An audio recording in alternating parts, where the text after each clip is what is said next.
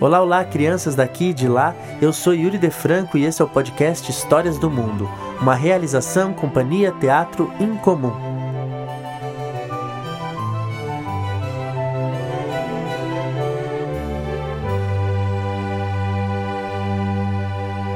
Qual o sabor da lua?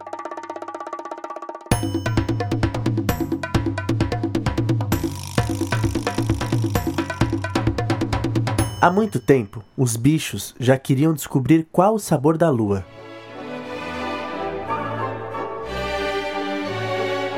Seria doce ou seria salgada? Desejavam provar apenas um pedacinho dela. De noite, ficavam olhando para o céu, ansiosos. Espichavam e esticavam o pescoço, as pernas e os braços, mas nem mesmo o maior deles conseguia tocar a lua. Certo dia, a pequena tartaruga decidiu escalar a montanha mais alta e lá de cima tocar a lua. No topo da montanha, a lua ficava bem mais próxima, mas mesmo assim a tartaruga não conseguia alcançar a lua. Ela chamou o elefante. Ei, elefante, se você subir nas minhas costas, talvez a gente consiga alcançar a lua e o elefante subiu. Mas a lua pensou que aquilo fosse uma brincadeira, e quando o elefante se aproximou, ela subiu um pouquinho. O elefante não conseguiu tocar a lua e chamou a girafa. Dona Girafa, se você subir nas minhas costas, vamos ficar mais altos. Então a lua, quando viu a girafa, subiu mais um pouquinho no céu. A girafa esticou o pescoço mais alto que pôde, mas o seu esforço foi em vão. Então ela chamou a zebra. Zebra, se você subir nas minhas costas, talvez a gente consiga chegar bem perto da lua. A zebra adorou a ideia e começou a subir. E a lua também gostou da brincadeira e, vendo a zebra chegar cada vez mais perto, subiu mais um pouquinho no céu. A zebra fez um esforço enorme, mas não conseguiu tocar a lua. Então ela chamou o leão Leão, será que você não consegue aqui subir nas minhas costas? Provavelmente conseguiremos tocar a lua. E o leão concordou. E a lua, vendo o leão subir, subiu mais um pouquinho no céu. Os bichos não conseguiam alcançar a lua e decidiram chamar a raposa para fazer parte do grupo. Olha, raposa, se você subir nas minhas costas é quase certo que conseguiremos, disse o leão.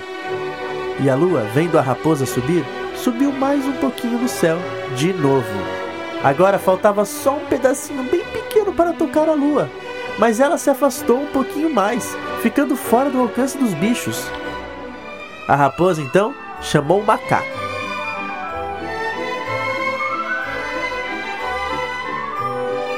Olha, macaco, se você subir nas minhas costas, conseguiremos com certeza tocar a lua. E o macaco concordou e gostou muito da ideia. A lua, vendo o macaco subir, adivinhe, subiu ainda mais um pouquinho no céu. O macaco até conseguiu cheirar a lua, mas não podia tocá-la. E por fim, chamaram o rato. Seu rato, se você subir nas nossas costas, aí sim chegaremos à lua. E o rato começou a subir. A lua viu o rato e pensou: Ha, um bicho tão pequeno assim não vai conseguir me pegar. Então ela resolveu não se mexer mais.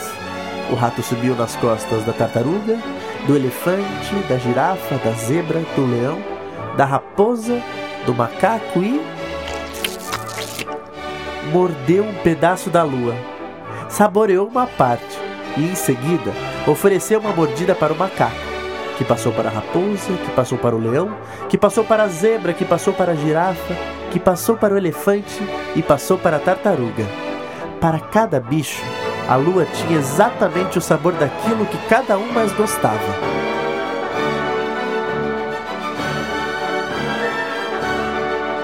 E espantada, a lua subitamente diminuiu. Nessa noite, os bichos dormiram todos bem juntinhos.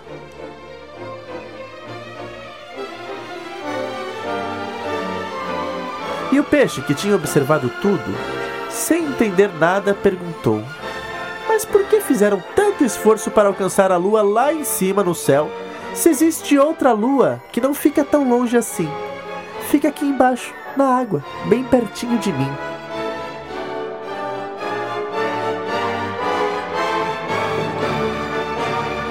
E para você, qual é o sabor da lua?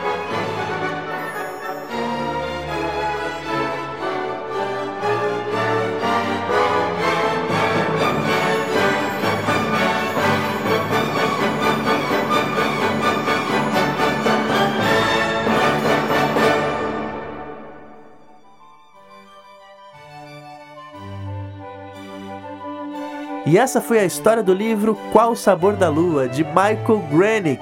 Então, se você gostou dessa história, não esqueça, tem um montão de histórias aqui nesse podcast. E a gente se vê na próxima história.